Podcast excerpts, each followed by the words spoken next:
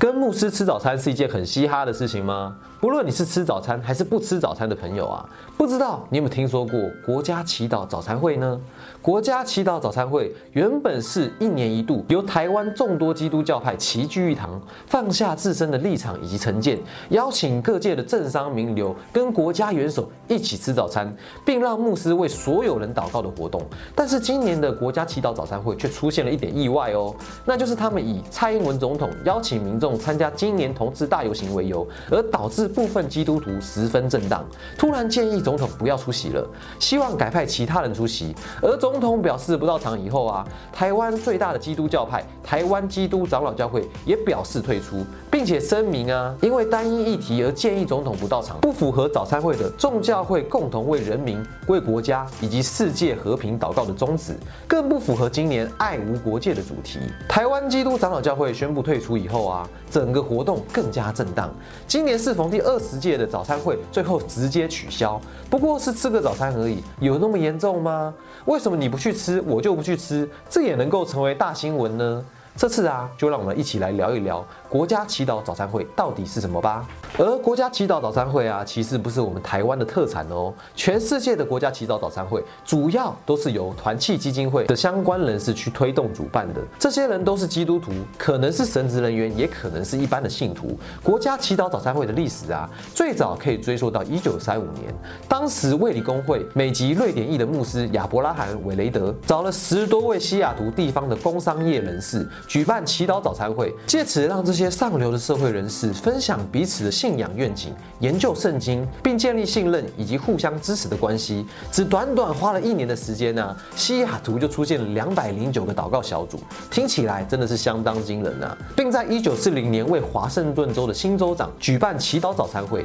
两年后，团契基金会在芝加哥正式成立。这时，在美国各地陆续都有政商名流加入，或是创立属于自己的祈祷早餐会。一时之间呢，蔚为风潮啊。后来在一九四四年的时候，前面提到的卫理公会牧师韦雷德主办了参众议院议员的联合祈祷早餐会，可以说团契基金会正式进入了美国国家的中心。到了一九五三年，时任总统艾森豪参与了以政府机关首长还有议员为主的祈祷早餐会，而这个形式啊，就变成了我们今天国家祈祷早餐会的大概样貌。这也就成了美国政府还有基督教界年度的重要活动。那大家一定会觉得很好奇啊，美国不是一个超级讲究民主自由并以宪法为本的国家吗？为什么可以接受基督教活动在政府和国会之间进行呢？其实啊，除了美国大多数人都是受到基督教的影响以外，从美国的历史来看呢，乔治华盛顿在第一届美国总统宣誓就职时，按着圣经宣誓开始，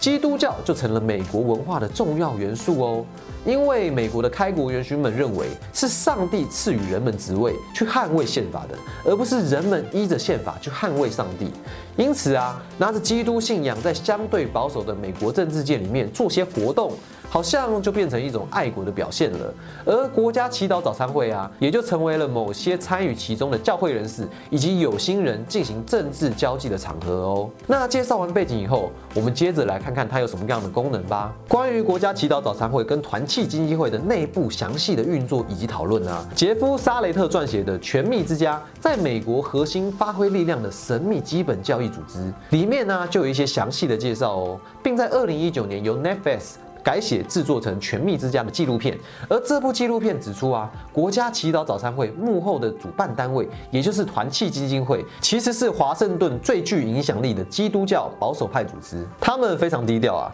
因为他们很害怕被媒体监督。他们这群人相信基督教，两千多年来认同边缘人、扶持软弱者的做法，其实是错误的认识了基督信仰。因此啊，上帝给予了他们特殊的启示，要他们去牧养那些高官显要以及那些大人物们。他们相信，借由掌握有权力的人，便可以达到控制社会、引导社会走向基督，让他们认为的基督教信仰得以落实。因此啊，国家祈祷早餐会就成了幌子，让同样相信强权政治的同路人，得以借由国家祈祷早餐会快速的认识权贵，并且啊，能够躲避政府的行政核查，大开后门，得到政商内线的秘密通道。嗯，那听到这里啊，不知道大家会不会觉得，真的不知道他们到底信的是上帝，还是信的是财富以及权力呢？在《全密之家》纪录片中有举出一个具体的案例哦，那就是二零一六年的通俄门风暴，俄国女特务就是靠着跟团契基金会搭上线，两次利用出席国家祈祷早餐会的机会，与基金会共同决定了俄国参与者的出行名单，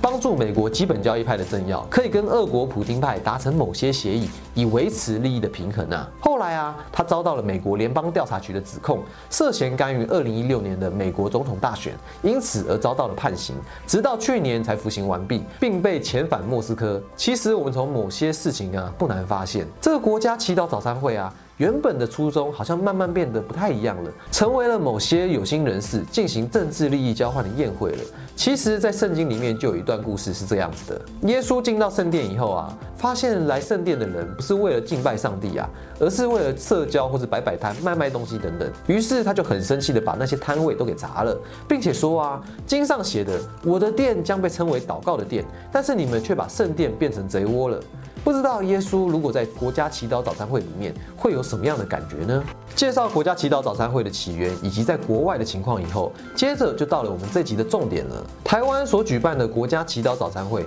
到底是什么样的一个过程呢？在两千年陈水扁总统执政以后啊，台湾的教会界。为了想像美国一样，能够有个彰显基督教对社会影响力的聚会，于是台湾几个主流教派的领袖就联合举办了国家祈祷早餐会，希望能够为总统祈福。而当时刚就任的陈水扁总统也就欣然接受了众教派的邀请，开始了国家祈祷早餐会的传统。但是哈，阿牛哥发现了一个有趣的事情哦，不知道你会不会好奇啊？明明国家祈祷早餐会早在二战结束以后就有啦。那为什么台湾直到两千年以后才有呢？或许这跟来到台湾以后，中华民国的总统都是基督徒有着很大的关系哦。因为不论是蒋中正、蒋经国，或是李登辉啊，其实他们都是基督徒，他们每个礼拜都会聚会祈祷，还会跟牧师以及信徒来往哦。那干嘛还需要特别弄一个国家祈祷早餐会来为他们一起祈福呢？所以由此可知啊，在陈水扁当选总统以后啊，这些基督徒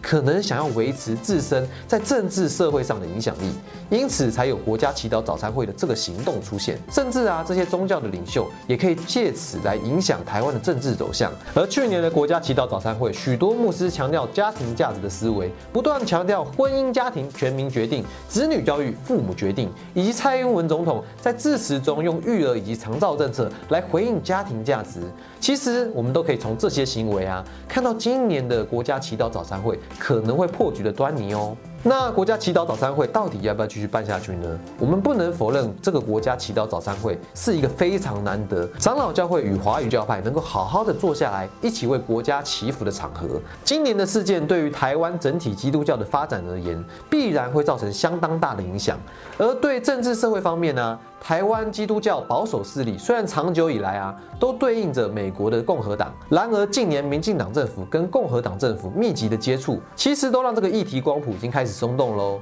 更有趣的是啊，华语教派的反同运动，以及对于香港人权议题，还有大陆基督教迫害议题的默不作声，相对长老教会内部多元意见的表达，甚至有信徒与牧师啊自发声援香港以及支持同婚的行动来看，究竟现在的国家祈祷早餐会内部有实权的人，真的是亲美的保守派吗？还是有过往亲国民党的党国基督徒呢？或是我们继续往下脑补啊？是红色势力借由的商业管道进到教会来扰乱台湾人的视听呢？随着美国大选的落幕，美中台三方在世界基督教领域的合纵连横，到底会如何影响这个世界的走向呢？这或许也是《全密之家》这部纪录片要认真的提醒我们的吧。那讲了那么多啊，最后阿牛哥有三个问题想问问大家：一，你支持继续举办国家祈祷早餐会吗？那又为什么呢？